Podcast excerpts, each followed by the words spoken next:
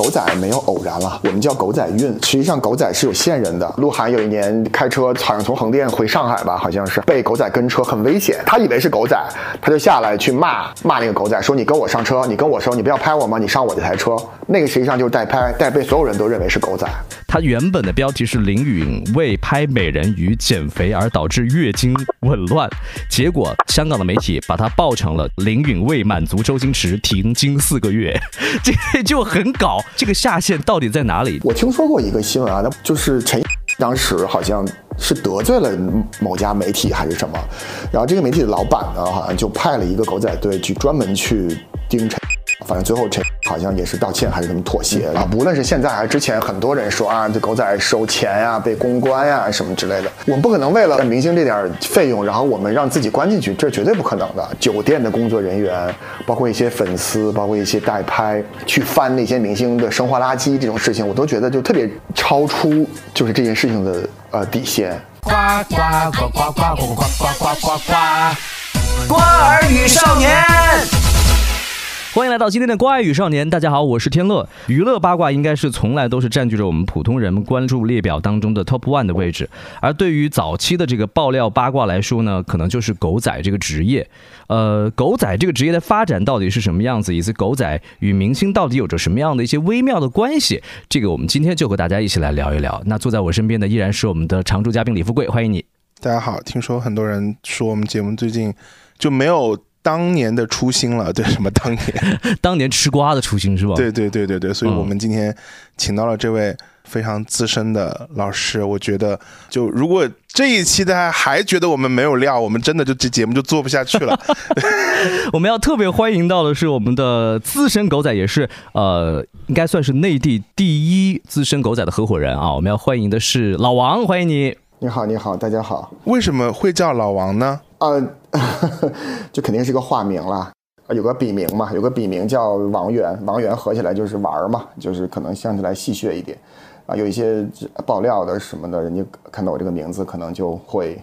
也不会当真，就大家都用个化名，这样方便一点。老王做狗仔做了多少年了？我其实本质不是狗仔，我最开始是跟这个中国第一狗仔团队有合作，应该有大概有个十五六年的时间了，大概从零四年左右，然后一直跟着他们一起成长，然后一直到现在，然后也算经历了中国内地狗仔的一个呃一个变化吧。可以称之为前辈了吗？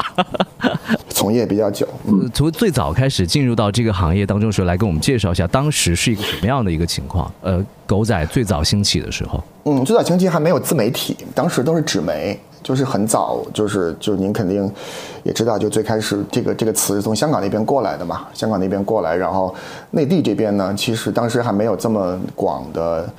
被大家去传送或者怎么样的这些人，然后开始到大概好像是就是中国第一狗仔这个人，大概从业大概是零二年左右开始，他一直都是纸媒的记者，纸媒的娱乐版，当时只有电影、电视、音乐吧这几个板块儿然后后来他就开始嗯挖一些明星的一些新闻，就采访的过程中挖一些新闻，然后发现这些新闻出来之后呢，反响都很好。然后所谓的当时的流量吧，当然就是销量了，都很 OK。然后就开始，他就开始组建团团队，然后专门做这个明星的所谓深度挖掘、深度报道的工作。但是报道的方向可能就是更偏于私生活一点。那慢慢慢慢的就走到了今天。那最早您刚刚说到这个狗仔队是从香港那边发展过来的。那呃，我们其实很早期也看过一些杂志啊什么的，当时看到了一些头版头条上，基本上啊。标题都是非常惊人的，大的标题党都会出现，能够让我们感觉眼前一亮。那这些其实，在最早的这个八卦的头条当中，是不是也会有涉及？比如说爆料的一些手段，包括了很多的标题的罗列。嗯，当然，当然，标题党是一直就是娱乐新闻，包包括到今天啊，你看新新浪微博的一个热搜上，也基本上也都是还是什么标题，文不对题，这是很常见的，吸引眼球嘛。对，但是内地可能相对比较保守一点啊，相对因为最开始做狗仔的这帮人还都是纸媒出身。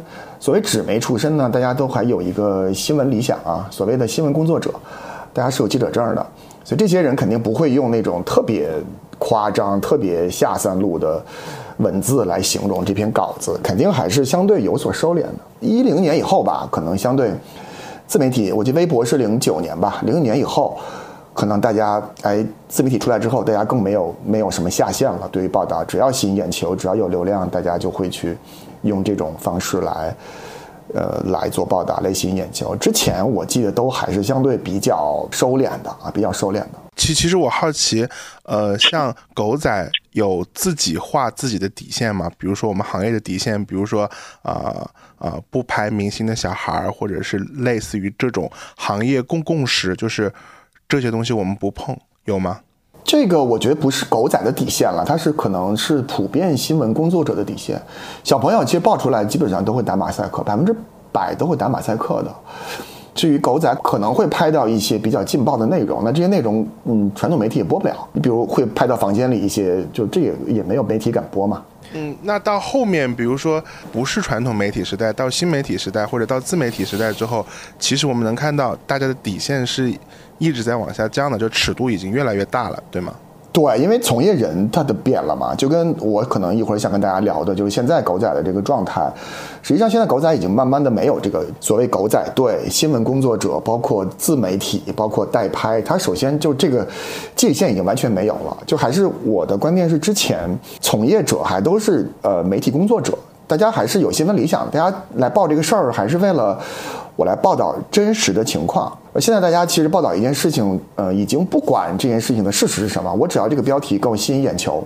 就可以啊，他也不会去采访当事人，不会去采访各种，呃，跟这件事情相关的所有的呃素材。他只是说，哎，这件事情我有一个蛛丝马迹，我就去报道，报道出来，只要能把第一波流量吸引过来，那我就完事儿了。至于这件事情是真的还是假的，那有没有更深的这些含义，就这件事情已经嗯不再被去挖掘出来了。所以这个是有一个明确的一个界限的。就现在的狗仔对，包括现在的这些所谓的这些娱乐新闻，跟之前的娱乐新闻，我觉得这个底线应该是在微博出来之后吧，就十这十几年。微博出来之前，实际上我觉得大家都还是有一些新闻底线，就都叫新闻嘛，都叫媒体工作者。那有没有哪一个具体的事件让您感觉到，就是这条底线可能就真的？越来越模糊了，就某一个具体的事件。我觉得具体的事件可能是就从当事人出来爆料开始。狗仔队报道明星的时候，是从第三个角度，就第三者的角度来报道明星。我觉得从这个底线在下降，是因为好多当事人跳出来，比如说我去发一个东西，然后我来说我跟这个人怎么样。我觉得让我印象比较深的，就是啊吴卓羲，我不知道你们这不是一个香港的明星啊，吴卓羲和他的。当时有个女朋友吧，叫张馨予吧，现在好像已经嫁人了。原来呃跟李晨也传过绯闻。他好像有一个，就有一天晚上，张馨予忽然拿吴卓羲的微博好像发了什么东西，然后忽然就一下就，就第二天微博就爆掉了。就这个事儿，其实上是没有经过媒体的任何的，呃就没有经过媒体，他自己就爆出来了。然后还有一个相同的事件，就是林峰和一个女演员，好像叫潘。吧，我印象里，你们可以查一下，就很早的新闻了，就是好像是床照还是什么啊，就是他好像爆出来，也发在微博上了。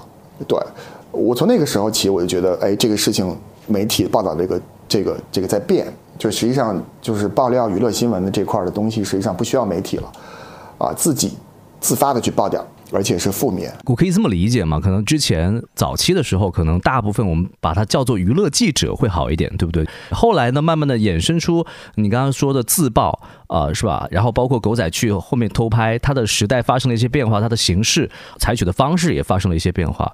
那呃，到后来我们看到了，我香港的媒体爆出一些搞噱头的标题党，我看到了三个啊，我今天和大家分享一下。第一个是林允，当时在拍美人鱼的时候啊，他原本的标题是林允为拍美人鱼减肥而导致月经紊乱，结果。呃，香港的媒体把它报成了林允为满足周星驰停经四个月，这就很搞。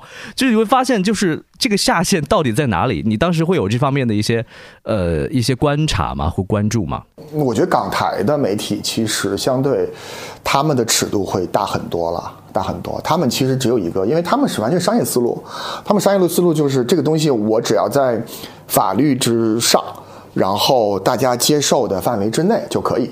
所以在这个程度上，他们就可以任意发挥嘛，对吧？你怎么说怎么是，怎么想怎么是，都可以。但是内地来讲，我觉得大家还是会收敛很多了。嗯，我觉得这个底线我自己的感觉啊，就我我不知道大家是不是知道有一个那个呃，台湾有一个呃艺人叫白冰，他女儿不是被绑架了吗？是叫白冰吧，还是白冰冰？我忘了啊。他女儿被绑架，然后被撕票了，这很悲惨的一个故事。然后实际上全程都是媒体在跟呃在跟踪报道。后来白冰已经崩溃了，就是他已经崩溃，他他在求媒体说你们不要再就求媒体你们不要再跟了，因为这样的话就是全程都在关注这件事情。然后他想救他女儿都没有渠道救。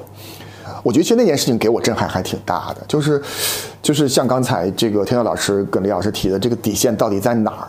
这个底线因为媒体的整跟踪报道，然后最后他女儿是被撕票了嘛？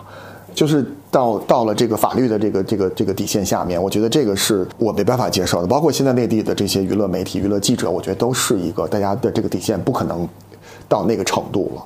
对，因为像港台媒体他们的逻辑实际上就是一个我怎么卖。卖杂志，我怎么来吸引眼球？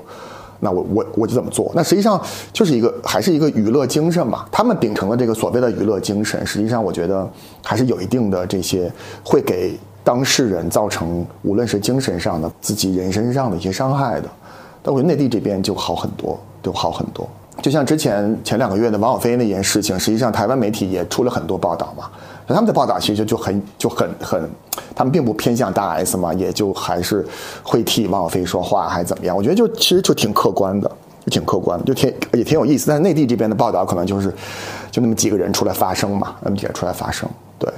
然后，呃，我想了解的是狗仔这个这个行当啊，狗仔的这个工资是怎么构成的？就是他的工资体系啊，以及他到底有多少钱？我们看到香港狗仔的工资说是有八千港币往上走，然后不断的跳槽还会增加。那狗仔的工资会高吗？然后会面临什么样的一些风险？呃，首先香港那边工资状态我不是很清楚吧，应该都是我我理解应该都是拿稿费吧，这种有一个底薪，然后去。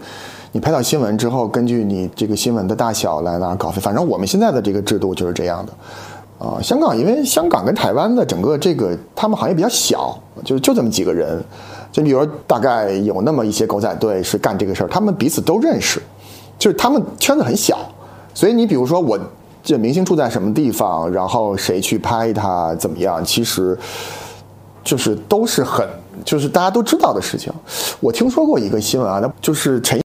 当时好像是得罪了某家媒体还是什么，然后这个媒体的老板呢，好像就派了一个狗仔队去专门去盯陈，就是我不管你什么时候，我就是盯你，我二十四小时跟你，你在家我在你家留留地等你，只要你出来我就跟你，我跟了你一个多月吧，还是还是还是两个多月，我忘了，反正最后陈好像也是道歉还是怎么妥协，你们可以查一查这个新闻，我不知道有没有，他得罪了一个老板，就是我这个例子就就是说，就是香港的媒体很小。就是谁是谁是谁，他们全知道。媒体是谁，明星是谁，住在什么地方，他有什么新闻，有什么样的蛛丝马迹，包括老板是谁，怎么报道，他未来要拍什么片子，它都是一个链条上面的，都是一个生态链上面的。所以我觉得这个事情可能不能用内地的这个方式来衡量。对，然后刚才回到。内地现在现在的这个狗仔生态，我觉得就是可能前两年它曾经就是非常的就是疯狂过一段吧，大概可能就是在一五年、一六年就视频媒体刚刚起来的时候，啊，那个时代我觉得就是狗仔最好的时代，大概持续了两年到三年，两年到三年的时间，就是收入高嘛，收入高嘛，就是为什么收入高，是因为平台买单。对，那那几年大概有什么？比如说，您知道的，或者说您亲历的一些比较我们比较熟悉的一些，比如说那个小娜，当事人我就不说了，他居然敢来平台做直播，然后直播的过程中讲他跟那个顶流男星的故事，我觉得就是一个很开放，也不是开放吧，就是很很无所忌惮的一个时代，就全民都在为这个狗仔、为八卦新闻狂欢的一个时代。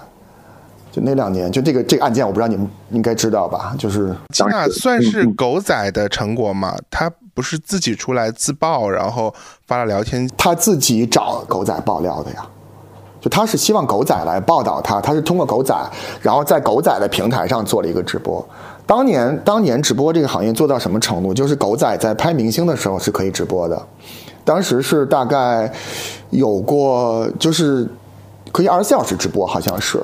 就狗仔在不停的播，就是我啊，你比如今天就我打个比方，比如啊，当然前两天也是啊，胡 生孩子这件事情啊发生了，然后马上狗仔队就会派人去，派人去去盯在 谷歌 家楼下，会去盯在他太太可能去生产的那个嗯医院的门口，然后去蹲在那儿蹲守，然后等着他们出来，就为了拍到他出来的这个照片跟视频，然后全程给你直播。就当时是可以这样，但是现在好像也有，但是就没有当时的那个氛围了。当时就是大家这种人在看，在讨论，然后在嗯留言，在怎么样？对，然后平台也是，我觉得就平台就是为了这个流量，也也是无所不用其极，几家平台来竞争，然后各自出各自的高价来买这些关于流量的一些新闻。那除了小金娜之外，那几年您还有比较？印象深刻的事儿吗？就是从从文章姚笛那件事情说起吧，然后到后面所有的事件，你们可以捋一下大概的这些文章姚笛啊，包括后面白百合这，嗯，文章姚笛那个，就是我印象中应该是从那个街头的那个街头，对对对，就是在在深圳拍的嘛，一四年一四年三月呃一四年三月份拍的吧，对，一四年拍的，嗯。这种是先知道一个风，就大概已经知道有这么回事儿了，去抓证据呢，还是真的就是偶然就拍到了呢？啊，这啊，狗仔没有偶然了，狗狗仔的偶然其实就是偶然，就是偶然，就是很偶然，就真的是偶然。我们叫狗仔运，就你真的能拍到这些东西的时候，就真的是你有有狗仔运了。啊，像之前呃，包括现在也一样啊，这狗仔的生态大概就是，实际上狗仔是有线人的。这些线人可能是行业里的某一些制片人，可能是演员的经纪人，可能是宣传，然后呢，还有一些社会的一些所谓的，比如说，呃，停车场的保安，你比如说一些明星常去的一些美容院，包括一些餐厅的一些啊服务员，啊，就是只要明星去，然后他们就会给狗仔发信息，或者是跟他们说一声，然后他们就会拿到他们的线人费。狗仔的情报。大概是来自于这些，当然一些纯负面的信息可能都是通过明星的地点，然后狗仔去跟出来的。就你比如说你从这吃完饭，或者参加完发布会，或者机场，我们从机场跟到你到哪儿，然后你在这个路上可能还会去哪儿，可能跟谁在一起，可能怎么怎么样，过程中就跟下来了。对，然后我知道你住在哪儿，然后我可能就在蹲守，蹲守拍出来。所以狗仔也是有自己的资源链的，然后他还要去维护这些资源，然后他也要去花费，对吧？对，当然，当然，这个这个就就是线人费嘛，这个肯定是。当然，就是还有一些大负面的新闻，可能就是明星身边的人爆出来的。你比如像，比如明星可能因为某一些事情啊，就让自己身边的工作人员不高兴或者怎么样，然后他可能就会，呃，通过这狗仔的渠道去报复，然后可能就把呃明星身边的一些真实的呃呃情况，然后报给狗仔队，然后狗仔队可能就根据这些情况去挖这些新闻。其实就是你们看到的这些新闻，实际上都是活生生的案例嘛。你包括刚才咱们提到的文章姚笛，实际上我记得当年跟了他八个多月吧，八个多月还是半年多，然后了解他们的行程，知道他们的行程之后呢，就来推算他们有可能在一起的时间，然后就派人去蹲守，然后就拍出来，大概就是这样。对你包括白百合和和他那个男的啊，去当时去泰国嘛，嗯，也是跟着他们一起去。陪着他们玩，然后拍下来，就不是陪他们玩了，就是就他们玩，我们看着，狗仔队看着，然后就知道他们的这个大概的一个房间，大概他们的，因为明星去国外都会就放松警惕了，所以就比较好拍。国外基本上都没有，嗯，有一些明星察觉到就嗯报警了，有过，我记得汪峰报过警，然后刘斌报过警，对。就汪峰可能，我记得当时在长安街上跟汪峰，然后呃，汪峰就觉得后面有车跟，然后他就停到了一个警察边上，好像是我印象里啊，我具体的特别细节的事情我记不清楚，好多年前了。然后就说后面有人跟，然后就给带到警察局去，然后说怎么是媒体啊怎么样，然后就就解释了一下。对，刘斌当时好像也报警了，当时他是跟他老婆吧，史兰芽好像是。然后还有一些像现在一些爱豆发现了都会给你打招呼啊，给你鞠个躬啊，给你怎么样？对，都会这样。爱豆就会就会过来给你打招呼，然后就会就是什么辛苦啊之类的。对，然后他知道你跟他，他其实我我自己觉得他们还挺开心的吧。对，因为很多像小爱豆，我们我们都不认识了，包括前两天拍那个。什么连怀伟，不知道你们看了没有？那个上热搜了，我都不认识他，小朋友拍的啊。你看前两天那个陈飞宇，对吧？看你拍到他什么时候都是冲着粉丝啊，冲着狗仔鞠躬啊，什么之类的，就是很很很礼貌的这种感觉。嗯，所以现在这些经纪公司会教新出道的艺人如何和狗仔相处吗？我觉得他们会有这个课程吧，但是我觉得他们遇到狗仔的机会其实不大，察觉到的时候也不大。对，因为像你看前一阵播的那个昆音的那个月月什么月月。拍到他拍了他一天嘛，说他是时间管理大师，他一天好像跟三个女的还是怎么样都在一块儿，但是就说他时间管理大师，然后马上他其实全天都没有发现，然后他马上在微博上就做了一个回应，呃，做了一个直播，然后说一个是我化妆师，一个是我经纪人，什么什么巴拉巴拉，就说这些，对，就他们实际上还是没有什么反侦查意识，对，真正有反侦查意识的反而倒是那些顶流，然后他们实际上心里有事儿、心虚的人。就是你发觉一个艺人，你跟他的时候，他越心虚，你就知道他肯定有事儿。所以狗仔有面临是哪一些风险呢？比如说最，比如说刚刚说有报警，这个算是一种风险，还有没有其他的一些风险呢？有啊，被打呀，被被你像那个网上报道，被郭德纲打过几次了都啊，就去。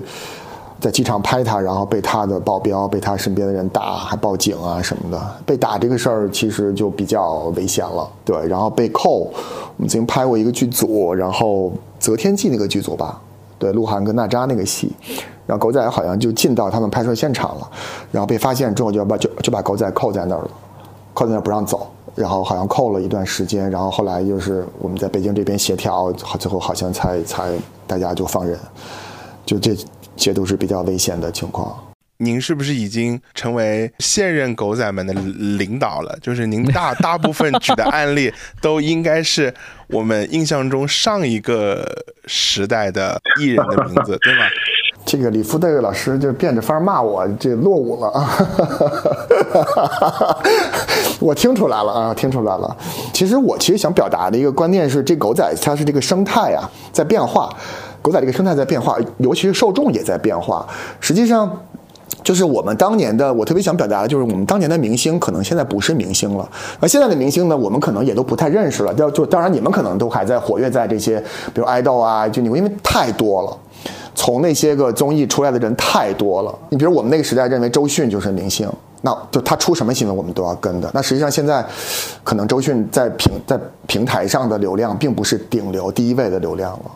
第一位就是他出来的新闻，可能哎也就那样，他也该谈个恋爱了，对吧？他结婚离婚，我们就知道就好了，不会形成讨论，不会形成转发，不会形成大家茶余饭后的这些谈资，就是已经大家已经无所谓了，我觉得。呃，但是他在我们那个年代，包括我觉得现在他肯定还是一线的影星，对，所以就是我觉得是这个第一媒体媒体形式的变化造成了受众的变化。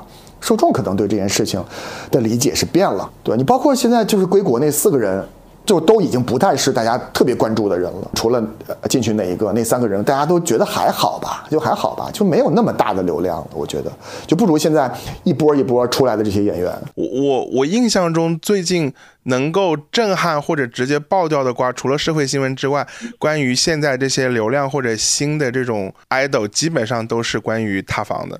就是他一次爆一次，他一次爆一次，就大家是不是某种意义上对这个东西保持着一种恶恶趣味或者恶期待？中国有句古话叫“坏事传千里”嘛，对不对？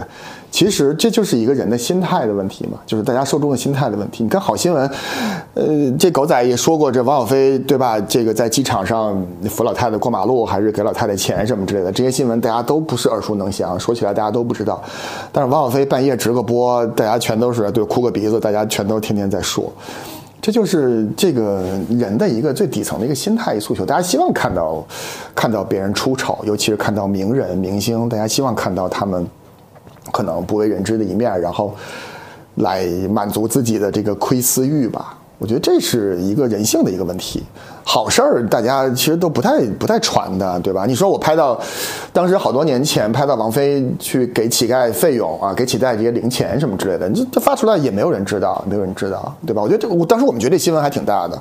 那现在你看，大家其实更愿意看他跟谢霆锋分手，对吧？所以这就是一个人性的问题。我刚刚听到您说，就是你要去拍一个明星，持续八个月的时间才能够有可能啊，比如说有拍到他的一些，那这八个月的时。时间的蹲守，对于狗仔来讲，他怎么样坚持啊？我我想说的是，是他得花费多少的人力和物力去坚持他跟一个艺人的成本啊？他肯定不是一队人在跟了啊，肯定不是一队人。就是我们知道这些消息，比如说我们知道谁 A 跟 B 可能有恋情，然后我们可能先锁定 N 跟 B 的这个呃位置位置信息，然后呢锁定他们一些现在一些动态，然后我们再去调查，然后呢我们就肯定通过一些蛛丝马迹啊，当然是合情合法的这个蛛丝马迹去来找他们的交集，然后再蹲守。嗯，可能比如他们两个人如果都在一个城市的话，那肯定就会二十四小时蹲。那如果都不在的话，我们就可能就先放弃。当然，我们知道一些行程之后，再一起过去蹲。你比如当时蹲文章姚笛的时候，就是其实已经知道他们的这关系了，就其实剧组里传出来的嘛。然后我们再去蹲他们的时候，实际上当时姚笛是在深圳拍戏。然后文章好像去香港还是怎么样，然后就在差不多在一个地方，然后我们就派人去，正好他们俩从香港过关，我记得是过回到深圳，然后就拍个正着，都都过成那个样子，大家可能都有印象。对，然后就拍到了。他们拍的时候是完全没有发现自己被拍了吗？完全没有发现，大部分都完全没有发现。哎，对，刚才李福贵老师说就有什么风险啊？听到老师说什么风险？有一个风险就是，呃，我刚才说了，就可能会被打呀什么的。就还有一个，这个我记得是当时拍董洁跟王大治的时候，有狗仔，因为董洁跟王大治他们那个房间很高。然后狗仔是从旁边的烟囱，给大家分享一下，这很危险。从烟囱的那个、那个烟囱的那个外面那个那个梯子爬上去，最后拍到了董洁跟王大治在房间里呃约会。包括当年在南京拍那个高圆圆跟赵又廷，也是用一种很危险的方式，然后去去，就是在在他们楼对面拍到了啊。还有包括王菲跟谢霆锋复合，在北京的那个他们的公寓对面。然后也是拍到了，蹲守了几天之后拍到，其实很辛苦也很危险的，就人身安全上是很危险的。就是我特别想说的，刚才我提到那些啊，就是包括现在的，包括自己爆料啊，包括呃代拍这个事儿，实际上是一个特别危险的事儿。就真正你们最近看到的这些明星跟所谓的狗仔起冲突，包括代拍，呃，全是代拍的事儿。我想说全代拍，因为代拍它实际上是没有底线的。就他拍人是没有底线的，因为实际上代拍是不写稿的，代拍是把东西拍了，他是卖的，所以他这个商业行为实际上是就来造就了他们那个本身的这个生态，实际上是很危险的。这个这个东西开始同时并行，大概是什么时候呢？代拍现在比较多，原来它慢慢的有，慢慢的，然后后来就有职业代拍。啊，职业代拍，当然就是这些代拍里面可能还混杂着一些粉丝头子，包括站姐下面的一些花钱来找人去做的一些事情，它跟狗仔完全不一样。因为狗仔拍完的东西，它是要包装、要核实，然后 可能再要跟到平台那边再要再审核，然后发布。代拍不一样，代拍这种东西，它拍到什么东西，它是卖给粉丝的。他直接就产生收益了。当时听说好像王一博的一张照片能卖到八万块钱一张哦，就是我觉得太夸张了，我觉得太夸张了，也是不太可思议的一件事情。对，可能会更高吧，可能会更高这价格。我真不理解，这我理解站姐，我也理解狗仔，但是我对代拍这个这个这个生态，对我是实在是，我们前方的狗仔在碰到代拍的时候，我们第一反应就是我们就走掉了。代拍是在明处的，就狗仔是在暗处的，这个你可以区分出来。就狗仔是你发现不了狗仔的，代拍是我怼着你拍，我拍到你我就卖，就是两个不同的工种。那为什么狗仔看到代拍出现了，狗仔就撤了呢？因为就艺人身上就没有新闻价值，他知道有人在拍他，所以他就不会再做一些，比如说我们看不到的一些事情了。当然也有些代拍拍到过一些，呃，明星的一些所谓的大加引号的负面，比如抽烟。就是抽烟这种东西，就是很多 idol 他是比较介意的嘛。那拍到明星抽烟呢，然后代拍就直接把这个照片卖给粉丝头子了。我之我之前记得就是王源被拍到抽烟的那个时候，对吧？他抽烟没问题，但是他室内，嗯，室内是有问题的。对，当时也没有想那么多了，当时只是就很多新闻都是发出来。你比如说之前那个马思纯开车那个新闻，对吧？他是逆行还是怎么样？就是其实我们就狗仔拍的时候，他并没有这个意识说。说说他逆行了，他在室内抽烟了，然后就发出来之后被网友发酵出来，包括今年年初的那个岳云鹏，什么违反防疫规定什么，我不知道你们看了没有啊？过年前对这种新闻都是发出来之后，被网友解读成，哎，他是不是对吧？前一天在天津刚发了他，然后今天在北京出现，中间还才还隔了五天，是不是 是不是违反防疫规定？都是被二次发酵出来的。呃，狗仔是没有说我就为了他拍他逆行，我就为了拍他抽烟我去拍。狗仔就是他是为了蹲新闻，这跟代拍是明显的差别。您您说香港可能狗仔就那么那么些港台，但是那像内地有估过，呃，您认为是狗仔的这个同行大概这个行业有多少人吗？内地狗仔行业呀，内地狗仔的行业就是职业狗仔应该超不过三四十人吧，整个行业。整个就是前期啊，前期就是专门干这个的，算是后端五十人撑死了啊。对他正经的公司应该就两三家，然后呢，平台再可能再养一两个这种零散的狗仔。这个行业核心圈里的人可能不超过一百人，对吗？说多了，我觉得啊，应该打个七八折。对对对，因为没有销路了。对，因为之前我为什么说大概在一五年的左右的时候，那个时候。光中国第一狗仔他们公司的人就超过一百人了，一家公司就超过一百人了。还有各种呃技术啊，各种呃记者呀，各种这个比如狗仔呀，就是各种工种都有。但是就是被封号之后，可能就大概这个行业就落寞了很多。嗯，那个辛苦的投入和最后。所赚取的，您觉得是成正比的吗？成正比的吗？嗯，在那个时代肯定是成正比的，肯定还不错了啊！当时有各种途径可以发这些狗仔的东西，包括我刚才说的直播啊，二十四小时直播，一有新闻事件，大家就跑过去直播。然后包括关于明星，比如说当然还会有评论啊，有有一些人过来给这些明星做一些评论啊，包括他们的影视作品啊、音乐作品啊。嗯，在您拍的历年的这个。这个照片当中，您曝光了很多明星，当中有哪一个是最让你出乎意料的？觉得哇，这个拍到了，我万万没有想到他是这样。还真没有特别的，因为都是奔着奔着拍去的嘛，对吧？都是先知道了，为了证实，对，没有什么意外收获。比如去年有一个于晓光的一个新闻吧，跟那个邱瓷炫吧，是吧？有一个于晓光好像在车里对一个女士好像有点不太。对吧？喝醉了一个新闻啊，那个事儿，那那个就我觉得就是所谓刚才咱们聊到的狗仔运的问题，就是碰上的，碰上那不是我们拍的，是好像是另外一家媒体拍的，对。但是我觉得也挺有意思的，对。但是因为他们标榜的都是比较好的人设嘛。近几年来说，有一个比较好玩的一个现象，特别是在北京，然后说朝阳群众当起了狗仔，这个就是其实我想说的，大家可能都。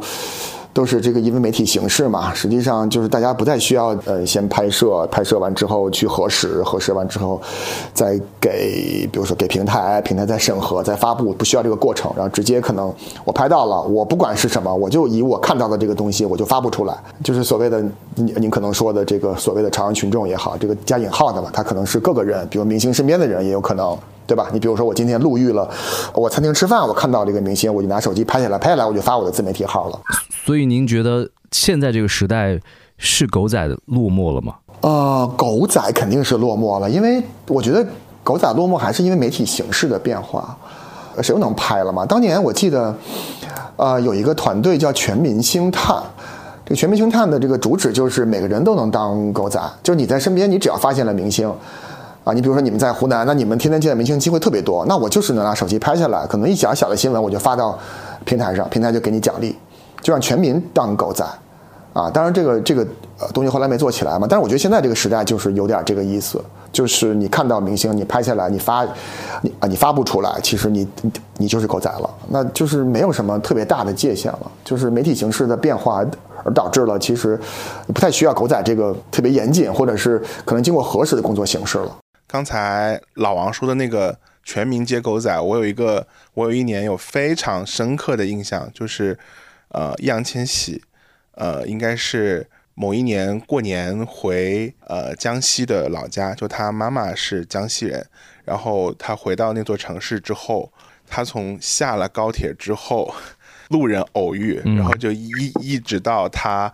呃晚上去哪里逛了哪个商场，然后去了哪个书店，然后吃了什么东西，去了哪哪些地方，基本上就是随时都有路人在拍，就不一定是说有狗仔或者有谁去跟拍，而是说就是靠朋友圈和微博，你基本上能够组成一整条它的回乡的链条。老王老师，你现在还在经营这个行业吧？呃，我还在经营，还在经营，还在苦苦的。他都已经只有 百分之二十的产值了，因为不会做别的嘛，因为我也是媒体出身嘛，最开始也是媒体，做媒体还是有点这种，也说不上新闻报复。您刚进刚入行的时候，当您是一个记者或者是一个呃媒体身份入行，然后被称作为狗仔的时候，这个心态有变化吗？或者是有一个接受的心态吗？是，嗯，因为我始终不在前线，所以我还好。就是我始终是在后端的啊，后端就比啊，你比如说拍完之后，我可能会去核实啊这个事儿，我可能这个工种，或者是去告诉大家去拍谁这个工种，就我并不是说在前方我会被，比如有一条新闻就是拍陈冠希，陈冠希下来然后指着鼻狗仔鼻子说拿个东西拍狗仔，说你有我帅吗？我不知道你们看过那个新闻没有啊？呃，没有没有那么就，那也是我们的那个同事，就没有那么的真切的去。在前方蹲守去被发现，然后被羞辱，没有经历过这个过程，所以我对这个称呼我还好。娱乐圈当中有很名场面，就是就是明星和狗仔起冲突的。就刚刚你说的陈冠希算是一个，然后还有周杰伦，其实也是，就是指着鼻子骂，指着鼻子要打人的那种。对对对，这两年其实骂的，就你们看到的这些名场面都是代拍了。就你包括，我不知道你们看过没有，鹿晗有一年开车好像从横店回上海吧，好像是还是从横上海回横店。然后被狗仔跟车很危险，他以为是狗仔，他就下来去骂，骂那个狗仔说：“你跟我上车，你跟我说你不要拍我吗？你上我这台车。”那个实际上就是代拍，但是被所有人都认为是狗仔，然后就他的粉丝就出来来攻击狗仔，对，那那个就是很危险的事情，基本上就这像这么被发现了，然后还这么锲而不舍的跟，全是代拍。一般狗仔如果被发现，他就不会再跟了。啊，为为什么狗仔被发现就不会再跟了？不是还有什么飙车那种吗？那种都是代拍，这样很危险的。刚才我脑脑嗯脑子里忽然一闪念，就比如说我如果是个大的艺人经纪公司，啊，我为了防止我的艺人出现负面，既然这个行业只有这两三家公司，那我跟这两三家狗仔公司处成朋友不就行了？杜绝不了全部，有这种有这种模式，有这种模，你杜绝不了全部。就是，你其实最应该做的事情还是管理艺人本身。就是你要知道，你是艺人之后，你出行也好，还是怎么样，你身边都是眼睛。你其实你管理好自己，比去管理好外部比什么都强。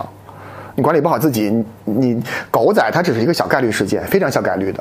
你管理不好自己，对吧？你你找个女朋友，你们俩分手分的不是很干净，然后女朋友出来抱你，这不是更夸张吗？而且这两年不都是这种事儿吗？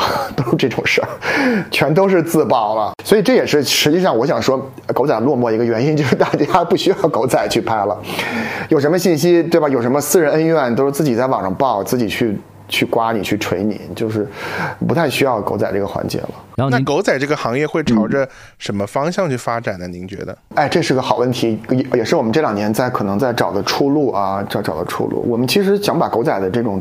内容包装成一些，呃正向的东西，但是这很难。嗯，包括我们之前，呃，在几年前狗仔特别好的时候，我们也尝试过做一些节目啊啊，你可以去搜一个叫《你好陌生人》的节目啊，那就基本就是碰瓷儿明星的节目，就是给你设个套，然后让明星钻进来，有有点像那个日本的那种综艺啊。但是这是 呃呃两个原原因，第一个因为。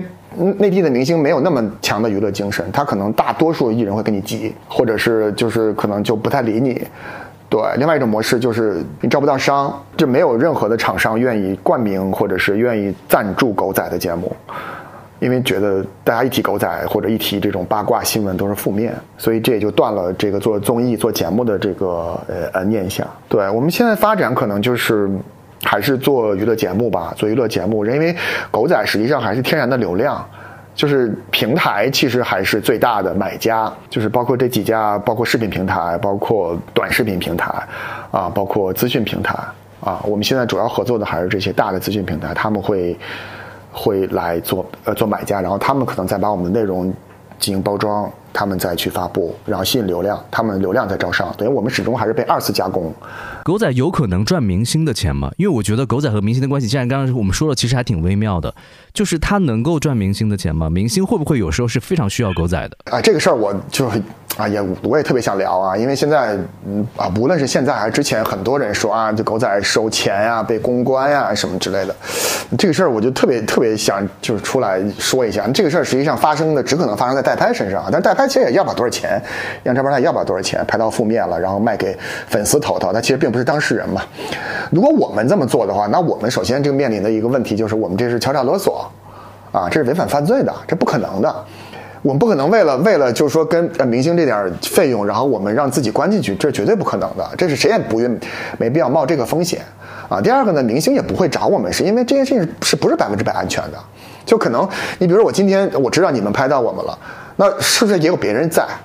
会不会也有别人拍到我们？那会不会呃有别的一些什么风险？那我如果能这件事情能百分之百的断了我的这个新闻，或者是断了这条呃负面，那也行。就你不是百分之百嘛，对不对？你可能我我们两个谈恋爱也好，或者是我我做了什么负面的事情也好，我可能今天被你拍到，明天可能被他人发现，后天可能被朝阳群众发现。我不是百分之百能断我这个念想，我为什么要要来付这个费用，或者是我来我来冒这个风险呢？对吧？而且很多时候狗仔的报道，它并不是说一锤定音的，就是说我一定说你是怎么样怎么样怎么样。那很多时候还是一个陈述嘛。那我既然我出来，我站出来把这个事情，呃，通过钱的方式或者通过别的方式来压掉，那其实就反面证明了这件事情是真的。那对我来讲，其实更危险的；啊，对明星来讲，实际上更危险的。我这么说，对，所以这件事情，嗯，我觉得不太可能发生啊，不太可能发生。您您之前说想从更真实、更人性化的一个角度来解读一下八卦和明星这方面，您有什么想和大家来分享说一下的？我首先觉得明星都是人，人就逃开不了这些人性的东西啊，七情六欲也好，还是人性底色的东西，他逃脱不开这些东西。所以我觉得大家还是应该很正视这个事儿，就是说，他虽然是通过媒体或者通过影视剧把你的这个形象放大了，但实际上他逃脱不开他是一个人的这个事儿。而且这两年实际上，你看，就是无论是影视作品啊，还是媒，他其实更愿意，还是媒体报道出来的明星，他更愿意是多元化的。嗯，更真实更好，越真实越好。啊，有缺陷没问题的，这个缺陷是可以改正的，或者是它来造成你是一个多元化的人，我觉得这没有问题。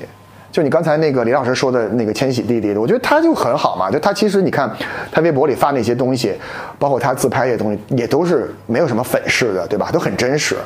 啊，他也不带妆，头发也弄得也乱乱的，就是我觉得这种东西反而大家是接受的。对，然后对他们的一些，我觉得，呃，一些恋情也好啊，我觉得都很正常。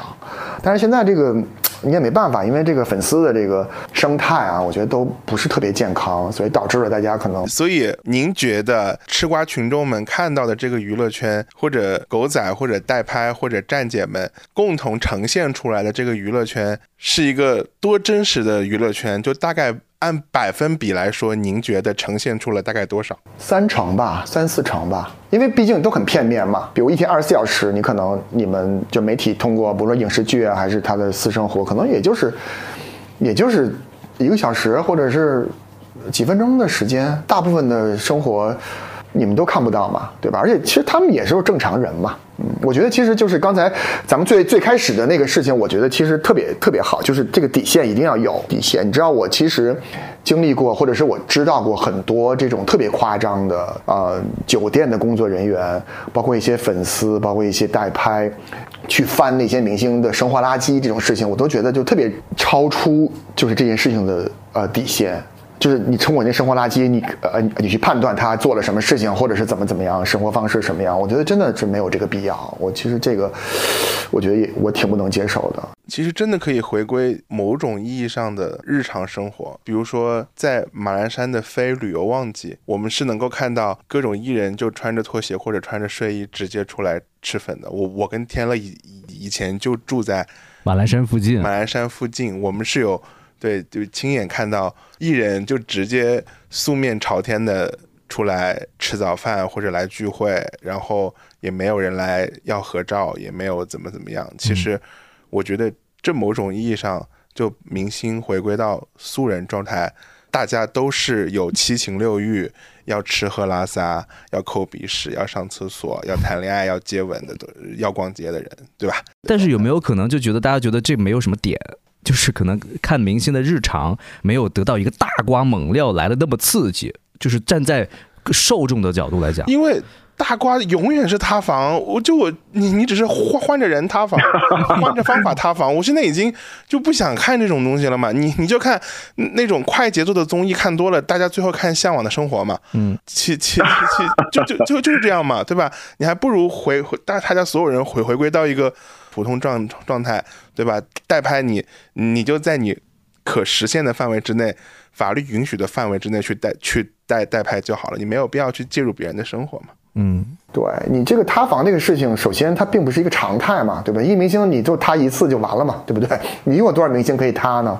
对吧？除了你违法这些事情，你自己你私下这些塌房的事件，实际上已经更多不是狗仔可以爆出来，都是你自己因为你自己的行为不端而引起的，对吗？已经很少，你看近三年，我觉得都很少有狗仔能拍到。我觉得最近的也就前南、魏大勋，那狗仔拍到的，那是年初我们去年底啊十二月份我们拍到的。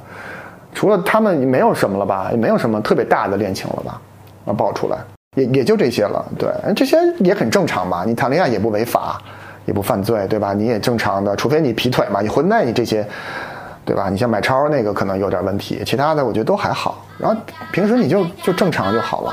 我们我们狗仔这一趴我们就录到这儿，然后我们就是他感谢收听《瓜儿与少年》，我们不只是瓜，更想分享背后的精彩故事。欢迎订阅、点赞、留言，我们下期再见。